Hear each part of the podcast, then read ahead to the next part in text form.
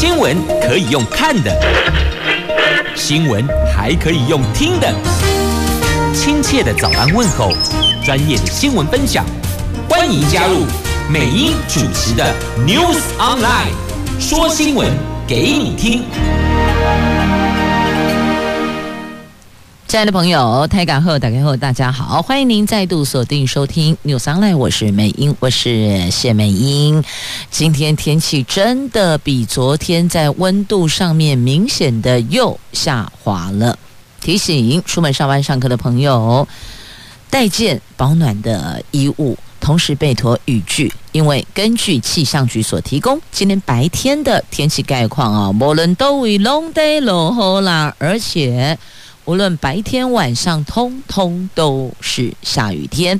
那么我们来看温度的部分呢？北北桃白天温度介于十九度到二十一度，竹竹苗十九度到二十四度，全部都是下雨天。好，接着来看四大报的三则头版头条，《自由时报》跟《中国时报》今天头版头都是同一则。疫苗可以混打了，AZ 总算可以混打 BNT 了，十一月初全面开放。陈时中说，如果疫苗数量足够，有望全年龄开放啊。那么完整接种疫苗的国人回台湾过年，可望在家里进行检疫哟，就不用再到防疫旅馆，你知道吗？过年期间的防疫旅馆，现在你被吹爆啊啦，早就订光光了。所以这个就回到企业主，如果到现在还没有让员工购买机票，你没拿到机票，你怎么去安防疫旅馆呢？所以现在应该这么说吧，两个礼拜前就已经抢不到防疫旅馆的房间了。过年也时阵哦，这嘛讲的是过年一阵嘛哦，过年前哦没有了，没有房间了，所以这个问题已经快要爆出来了。那现在如果完整施打疫苗者回台湾过年的国人，可以在家里检疫呢，这就可以解套。防疫旅馆不足的问题了。来，联合报头版头条：基隆捷运和台铁脱钩，转进七堵和百福社区，下个礼拜会拍板。那基隆八堵段台铁存废目前还没敲定呢。来，经济日报头版头条：国内的通膨是蠢蠢欲动啊！那现在行政院出手，史书三招要来稳定物价，我们将。严格查查哄抬物价者，电器及天然气冻涨，公营事业你优先供应国内使用。那还有今年的 CPI 增幅估计，哎，不会超过百分之二哦。这是我们的消费者物价指数啊。好，这个是在今天的《经济日报》的头版头条的新闻。来看《经济日报》头版头条，国内通膨是蠢蠢欲动啊。这物价上涨的压力俨然升高了。行政院长苏贞昌昨天提出了三大措施，要稳定物价。当中包括了启动物价稳定小组机制，要严查物价哄抬，电气、天然气不调涨，也就是冻涨了。还有油价稳定机制，由公营事业优先供应国内稳定大宗物资跟营建物料的价格。那也预估今年的物价涨幅不会超过百分之二。那对此，经济部说呢，已经启动了油电瓦斯等相关。平稳机制。那至于糖的价格，国内目前相对稳定哦。那中钢表示，钢价跟国际市场联动，但最近几个月以平盘为基调，对平抑物价，国内物价应该是会有帮助的，会充分的协助产业用。钢的需求，就钢铁的钢哦。那国内外通膨跟物价上涨蠢蠢欲动。主计总处日前公布了九月份的消费者物价年增率达到百分之二点六三，创下了二零一三年三月以来大概是个八年半时间最大涨幅。而且重要的民生物资的 CPI，就是我们的消费者物价年增率百分之三点三一。这个啊也写下了三年来的新高呢。你看，面对我们国内处处的掌声响起，涨价的涨，掌声响起哦。行政院说，苏院长就稳定物价要求要督导。公平会等相关部会启动物价稳定小组相关机制，要去查是不是有人借机哄抬物价。那针对油电瓦斯的价格，目前国内的电价，天然气统网呃，天然气桶装瓦斯。它的价格都不调涨，而油价也有十几年来运作良好的稳定机制。在民生物资的部分呢，农委会、经济部充分掌握民生物资供应，不容许有人在当中哄抬物价，谋取私利呀。那除了电价没有要调整，油价的部分也有运作良好平稳机制，还有亚洲邻近国家最低的缓涨机制，所以政府借此帮忙负责油价部分涨幅，对平稳物价是有帮助的。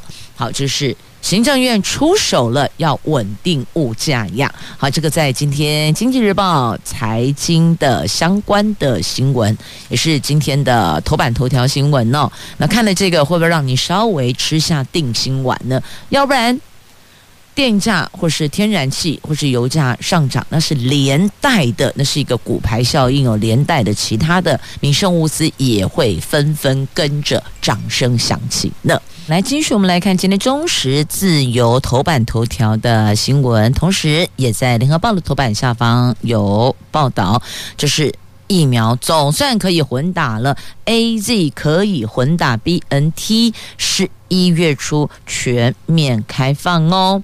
这指挥中心终于是同意了，民众可以混打。疫苗，那卫福部长陈时中说呢，国内有四百多万 AZ 的接种者还没有打第二剂。那十一月上旬开始的第十三轮将开放全民可以 AZ 混打 BNT。那海外国人在明年初春节回来的时候呢，是检疫规定。有机会松绑，已经完整接种疫苗者可以回家检疫，或是缩短你检疫的时间，也就是天数。那卫福部说，他们同意了第一剂接种 AZ，第二剂可以使用这 BNT 或莫德纳，或是这个其他的这些混打的疫苗，两剂间隔至少要有八周，所以这两剂之间的间隔时间是有严格要求的哦。那卫福部先前是为了维持医疗量能，先开放第一剂接种 AZ 的医事人员，第二剂以莫德纳。那昨天陈时中在立法院说，参考国外混打资料，而且观察医事人员的混打之后，没有明显副作用，亦或者没有不良反应，所以呢。第十三轮的公费疫苗接种开放，全年龄民众可以 AZ 混打 BNT。那首先供应第一剂 AZ 接种已经超过十个星期的民众哦，估计这个部分人数有上百万人呢。那 BNT 账面上预约人数不如预期，主要是目前开放的年龄层多数都已经完成接种了，剩余没有预约的民众可能本身就不愿意接种，因此 BNT 还有。数量可以提供混打，所以预期下一波还会有 BNT 疫苗到货，可以满足民众的需求了。那现在各国随着疫情趋于和缓，疫苗的覆盖率也提升了，都已经陆续的严拟松绑边境管制。那我国累计接种疫苗人数达到。两千零九十二万零九百九十五剂疫苗人口的涵盖率有百分之六十五，剂次人口比是每百人是八十九点二九人，那两剂的涵盖率有百分之二十四点二九了。那指挥中心开放疫苗混打之后，这个对于冲高第二剂的覆盖率是有帮助的，所以大家就要问啊，那我们什么时候要松绑？边境管制呢，尤其是现在又接近年底，要过春节了，很多人都有返乡过节的需求啊，所以这块也得要超前规划。那他们是说呢，第二季的覆盖率要达到三成，才能够进行边境松绑啊。那国民党立委蒋万安他说，美国宣布十一月八号起，凡是没有完成两剂疫苗接种的二十岁以上旅客将不得入境。这个有迫切到美国的国人恐怕因此会受到影响。卫福不应提供第二剂疫苗给有急需的国人使用啊。那陈时中说，随着疫苗到货越来我越稳定，十一月、十二月起会有相对应的措施，也鼓励民众接种第二剂。那么在国内疫情的部分呢，昨天没有本土病例，但仍有新增的两例是境外移入个案，这分别是从美国和缅甸进入台湾的，其中来自美国的本国籍的二十多岁的女性，她是国内第一个打完三剂的 BNT 还确诊的个案呢。最后一剂接种日期是九月十号，卫生单位框列接触者一个人列为自我健康监测啊，所以你看打了三剂。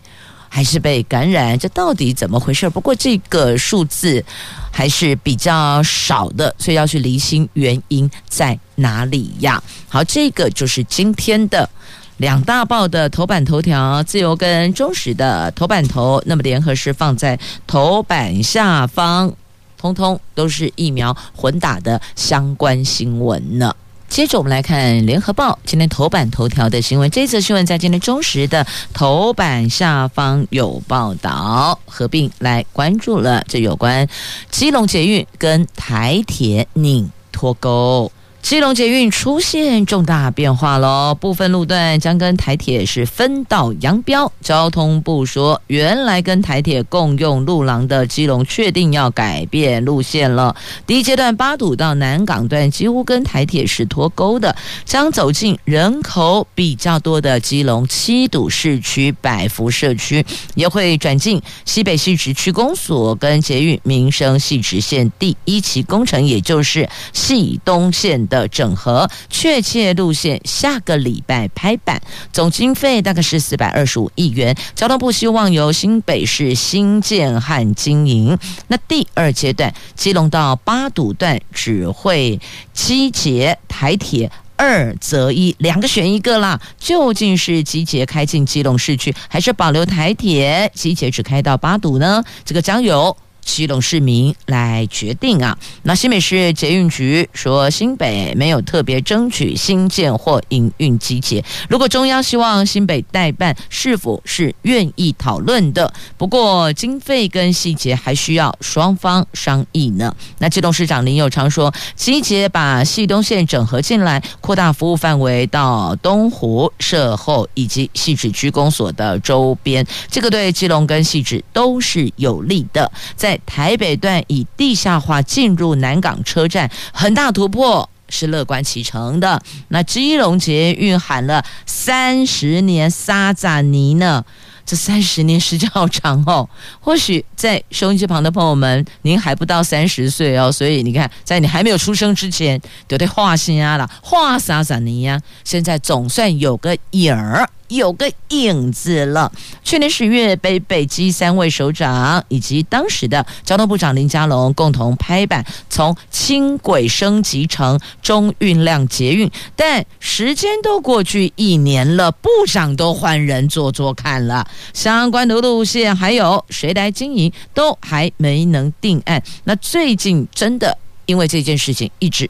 遭到地方质疑呢。那由于这栋市跟新北市在九月时候提出路线变更，路廊将往七堵北五堵延伸。那西东线也有相关的变更啊，所以呢，交通部长他昨天在立法院答询立委邱成远提问的时候，他说目前。机捷路线已经初步稳定，那么第一阶段优先处理八堵到南港段，其中八堵到汐止路线几乎不会跟台铁是重叠的。那大致确定北五堵到七堵会进入社区，像是延伸到百福社区等等，跟台铁脱钩会服务比较多的人啦，那机捷在汐止路段也会和细东线整合，类似捷运新芦线的方式，在汐止区公所共站。那这几天会跟基隆、台北、新北确定路线。那八堵到基隆段类似宜兰高铁，机捷。进去基隆市区是有困难的。那必须要取舍台铁是不是废除？那未来八堵站会有转运站，台铁基隆瑞芳保留，台铁和机捷可以互相转乘。如果台铁废除机捷，就会走原来台铁路廊开进基隆市区到基隆站，后续就要看。基隆市民的抉择了，所以把最后的这个决定权交给启明涛给来拍板了。好，这是在今天的联合报的头版头。那么在中时的头版下方也有报道。那也从这个基隆捷运台铁脱钩，有人也连带的有关注到宜兰高铁站哦。人家说啊，到底这个什么时候才能拍板呢？本来四个站点，现在又多两个了，四个的桥没得呀啊，起码够六个，再多两个，那有对于选址拍板。有帮助吗？那你看，不断的冒出新的案子，立委酸了。哎，你以为这在玩大富翁吗？来，机会命运，请翻牌吗？并不是嘛。那王国材就是部长哦，他说会比一年半要快。好啦，用喊的和实际上执行的，有时候还是会有落差的哦。所以只能够说，这个交通规划运输。牵涉到地方的繁荣进步发展，所以大伙儿都引颈期盼。那当然，这个骑乘的纷扰也是选项之一哦。如果规划这一条路线，还得纷纷扰扰，哎，不就等就等哎，这可能也会成为阻碍。那再来经费预算的编列是否能够真的到位？如果改变路线，可能因此会增加更多的预算出来，这个可能也是。主管单位在拿捏的，他顾虑的所在啦。好，就是也备受媒体跟地方人士聚焦的。那到底最后会怎么样呢？哇嘛，嗯，咱呀？只希望最后不要像宜兰站选址一样，纷纷扰扰这么久啊。接着我们来关注是中时头版下方的新闻，这悼念城中城罹难亡者，今天下半旗一天呐、这高雄城中城大火浓烟没有防火门阻挡，结果一路火舌窜升，导致整栋四十六名的住户逃生不及而呛死其中。这一度传出防火门多年前早就被偷了，但大楼的住户。出面驳斥，踢爆纪念书，才看到游民公然的搬走大楼多面的防火门去变卖。那主委兼管理员包庇，而且失职，所以住户痛批：如果防火门还在，就不会伤亡这么的严重了。所以是今年。才被偷光光啊！有亲眼看到游民直接在那里拆门，然后就带走去变卖，所以质疑主委兼管理员有失职啊。那行政院昨天晚上宣布，为了悼念十月十四号在城中城大火中罹难的国人，全国各机关学校今天下。半旗一天，那城中城主要逃生梯是在福北路跟大有街的交叉口的三角窗。那是大火从一楼的茶具行开始延烧，浓烟循着这个逃生梯一路往上窜，完全没有任何的防火门阻挡。哎，那七楼到十一楼住户夺门而出的时候，就直接呛死在大楼里边了。所以如果有防火门，真的伤亡不至于到这个程度啊，因为那个逃生梯的位置，它就有点像是那个烟囱港块哦，火舌的安那几里修修起的，还有有那个没有使用的废弃的电梯的那个空间的位置也是啊，所以这两块如果都已经被防堵了，那就不至于。会到这么严重的伤亡的后果样，那同时当地的盐城区府有里长也受质疑，那另外还有在这边的居民也指控哦，说大火的时候面对媒体说一套感人肺腑的故事，实际上是无力不谈呐、去年自救会成立，票选主委没有结果，那时候这位里长就直接指派。现在这位主委兼管理员哦，李姓主委兼管理员上任，大家都很气愤，很多住户甚至因此拒缴管理费来表达抗议呀。那面对住户的抗议，这当事人这位里长哦，还有这位主委兼管理员也跳出来驳斥，所以双方现在在这一块还没完整理清，但确定的是啊。防火门确实现场都被偷光光啊！到底是今年还是去年被偷光光？这个后续还要再厘清，但只能够说呢，这块的代志安怎来发生呢？所以在这里要预请所有的朋友们要注意一下，我们自己住家周围的这一些消防的设施是否有缺漏，或是有被破坏的，一定要把它给补强起来，因为这个是攸关到我们个人的生命财产的问题呀。好，再来关注哦。现在因为从城中城大火事件，政府要亡羊补牢，内政部要修法，针对老旧大楼。限期强制设管委会，好，要问一下设完管委会，然后呢？该不会然后又没有然后了吧？这当然还是要督导，针对消防安检的部分得到位呀。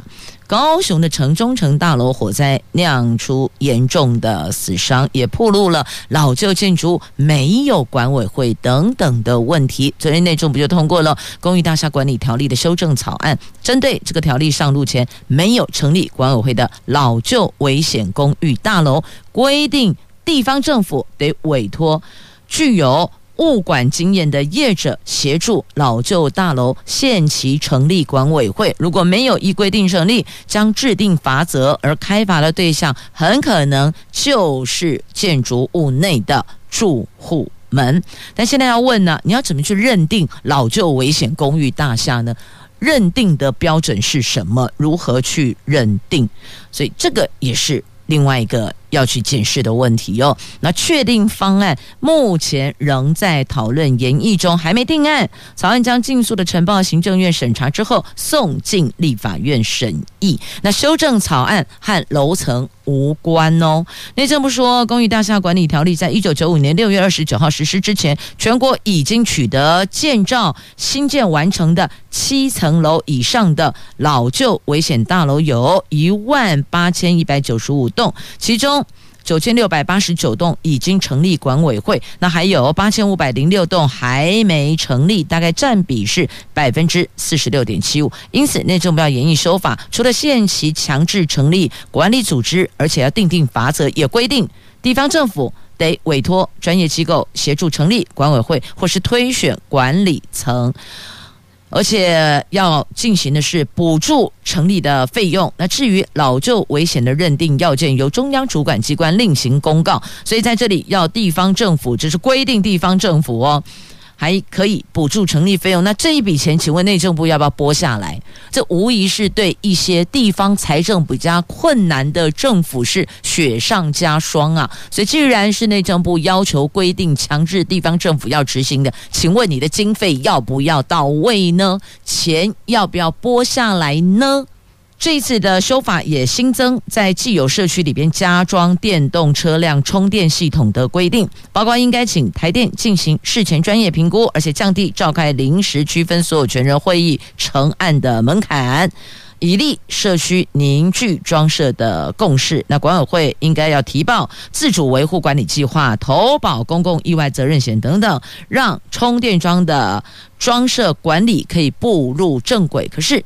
这个也必须要检视它的管线问题呀。你如果要新增在既有社区里加装电动车辆充电系统的规定，第一个，你必须要有这个停放车辆的空间，你才可以在这里充电嘛。所以，请问空间要设在哪里？如果地下室的空间已经画设停车格都已经画好画满，东北料料啊，都卖出去的，所有住户都拥有这个产权了。那请问你那个充电设备的装设位置要放在哪里？难道放在大马路边吗？车辆占用红线来停来充电吗？这也不行啊。所以这也是要检视的问题。空间，第二个管线，老旧大楼的管线是否允许？那有没有可能因此必须要在管线的部分重新再去做一些建制？那这个部分衍生的费用呢？所以哦，这个环环是相扣的，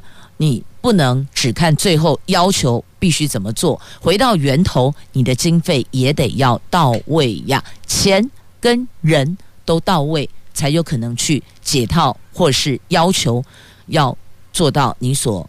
希望的那个标的跟终极的方向跟目标嘛，您说是不是呢？这个在今天自由时报头版下方，大家可以想一想，这是一个很好的议题，大家一起来构思吧。继续，我们来关注自由时报头版版面这则新闻：这欧洲议会通过挺台湾报告，欧盟证明台湾办事处这个笔数还挺悬殊了，五百八十票比二十六票位。欧洲议会在他们那里当地时间二十号以五百八十票赞成、二十六票反对、六十六票弃权，高票的通过了欧盟台湾政治关系暨合作报告。外交部说呢，今年是台湾获得申根免签待遇十周年，这个时候通过这份报告，全方位支持台湾欧盟关系。更上一层楼，这非常具有历史意义呢。那这份报告支持台湾在立陶宛设立代表处，而且谴责中国经济制裁立陶宛。那报告肯定台湾是欧盟在印太推动人权及宗教自由的绝佳伙伴，也呼吁台湾跟欧盟强化反制假讯息、青年交流，还有防疫合作，建立协助。台湾顺利的采购疫苗相关机制，而且鼓励在半导体等产业及供应链对话合作。那么报告也严重的关切中国对台湾军事的威胁，呼吁中国要立刻停止侵犯的行径。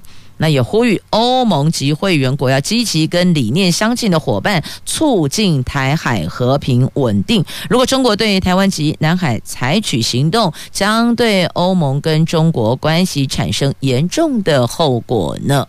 好，所以这高票通过，看来。我们在这一块又前进了一大步呢。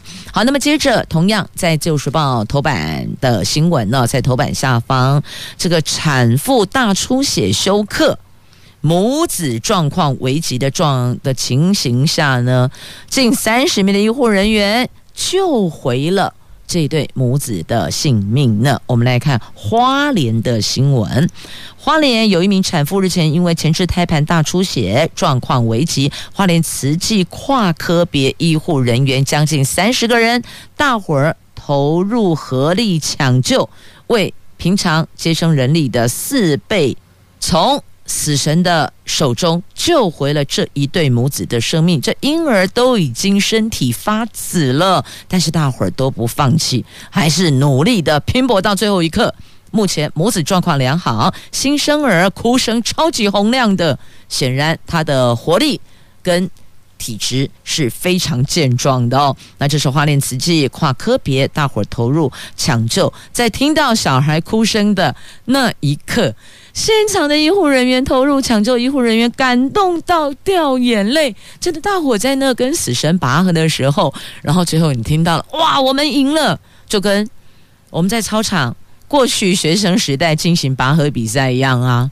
当听到确定我们这一端赢了，那个欢呼声啊，是不绝于耳，震天嘎响呢。这是恭喜这一对母子，这小宝宝活力壮壮，头呃头好壮壮，活力满满呐！祝福他有一个健康平安的人生啊！来看看这个千亿银弹到位。台积电美国新厂看到了，看到希望曙光了。台积电美国新厂造价四十五亿美元，换算台币一千两百六十亿元。这个公司在昨天完成定价了，业界看好台积电美国新厂，等于就是千亿银弹到位，可以继续前进了。相关的新厂的建设将持续的推进，确保二零二四年量产开出。五纳米月产能两万片的计划可以如预期的进行呢，所以你说这个银弹到位，后续才有机会嘛？来，动资券、客庄券第二波开奖了，您中奖了吗？来看这个动资券。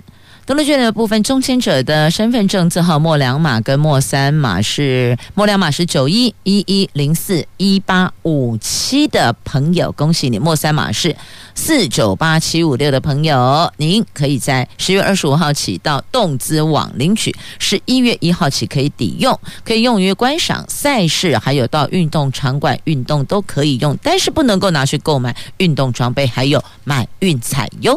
那客庄券的部分开。出身份证末两码，包括一一，那末三码是四三九八四一零五二二零六一六一四五七二零五零一二二九三四四六五八九，总共有九万七千多名的幸运儿中签，最快是一月中就可以消费使用了。好，这两个部分有登记抽奖的朋友留意一下，您是不是中奖了？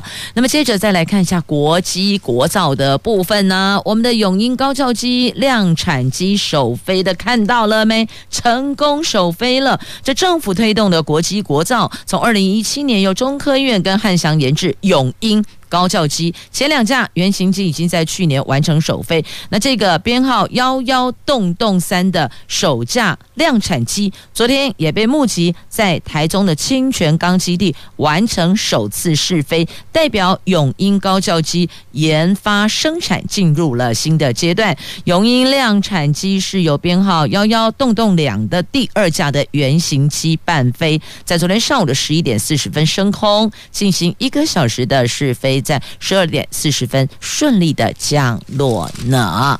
好，那么接着再来关注的，这个是气候变迁法草案出炉了。气候变迁峰会在下个月英国会进行讨论很久的气候变迁法草案，环保署昨天就赶在这一场。峰会登场前预告修正草案，把温室气体减量及管理法更名为气候变迁因应法，纳入二零五零净零碳排的目标，将收碳费，而且专款专用。另外还扩增了不少罚则，包括故意漏报碳费，将以两倍的费率来计算哦。但是哦，对此哦，台湾环境规划协会的理事长赵家伟说，近零碳排入法还有收碳费设备及车辆必须符合效能标准，这个都是值得肯定的。但是也点出这个草案还有三大问题呢。第一大问题是完全没有明定各部会的权责，这个是很大的疏忽哦。那第二个是草案指定行政院永续会是协调机关，而不是制定。更高位阶的气候汇报，但永续会却一年只开一次会呀，各部会恐怕虚应参与，对实质议题是没有贡献的。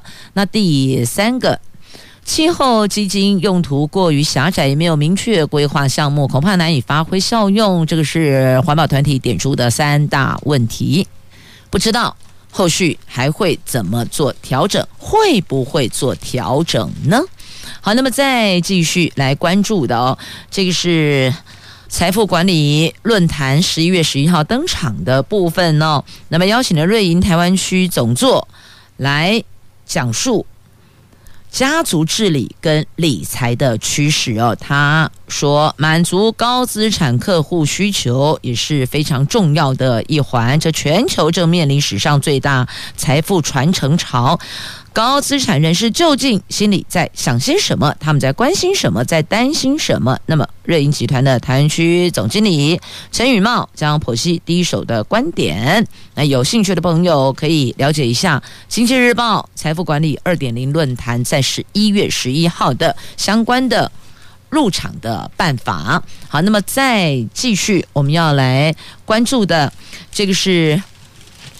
交通部的钱是这么花费的。恭候丽天在今天的《中国时报》的 A two 版面，因为换部长，所以有两千本的绘本全部被销毁，只是因为部长换人了啊！你们不会贴一张上去吗？可打了一个丢后啊！为什么全部重印呢？两千本都销毁呢？诶，民脂民膏诶，每一年我们所缴的税金诶。所以，这该不该提出来纠正他啊？这种交通部这块的交通部创作者不满爆料，那交通部长喊冤，哎，其实这个本来如果只是单页次的内容要做更正，我记得我们可以把那一页贴掉就好了，不是吗？那为什么要把它销毁呢？两千本呢？哦，心瓜天丢丢啊！好，这个在中时的 A2 焦点新闻版面，这是交通部航港局委托台湾宫崎骏之称的绘本作者玉米辰所创作《守护大海的人》。在今年四月下旬，因为新旧部长交接后，航港局马上紧急要求重印，换掉有部长林佳龙写序的部分。就事情被作者爆料之后，航港局昨天证实，两千本新书已经被销毁了，这印制费用三十万。航港局长。表示已经自行处分。交通部长王国材指出，他根本不知道新书印好，应该是同人误解。所以我要在这里提出的是哦，难道没有因应变通的做法吗？当然有啊，你就把他那一页重印贴上去不就得了吗？两千本销毁三咋办？条安那个 OK 啊，来新光天啊丢丢哦。好来，今天晚上有。青年乐团跟政治咖的正面对决哦，这台中市第二选区台湾基进立委陈柏惟罢免案，明天要投票，双方今天进行最终肉搏决战，在罢免方。第一波攻势由国民党主席朱立伦亲自到台中催票，第二波由蓝营台中市议员助攻，第三波攻势则是由江启臣、赵少康、郑丽文等蓝营政治人物在晚会中主攻。那么另外一方叫做反罢免方，则是用。文化柔性的音乐晚会，防御蓝营政治人物的三波攻势。陈柏维强调，这是一场社会缝合的选举，希望能够以文化音乐打一场不一样的选战呢。好，总而言之，言而总之，反罢免方跟罢免方今天晚上要拼场，要进入最终的肉搏决战呐，一切。都在今天晚上，艺文界集结力挺，Thank you。那朱立伦坐镇罢这个催罢免票要删 Q，一个是 Thank you，一个是删 Q。好，罢免方反罢免方，陈柏威说这个不是蓝绿对决啊，问题是蓝绿的主席都跳出来了，所以你说这个不沾政治挺难的。总而言之，就是今天晚上就在今夜。也谢谢朋友们收听今天的节目。现在天气变冷了，提醒您保暖很重要。我们下周一上午空中再会了，拜拜。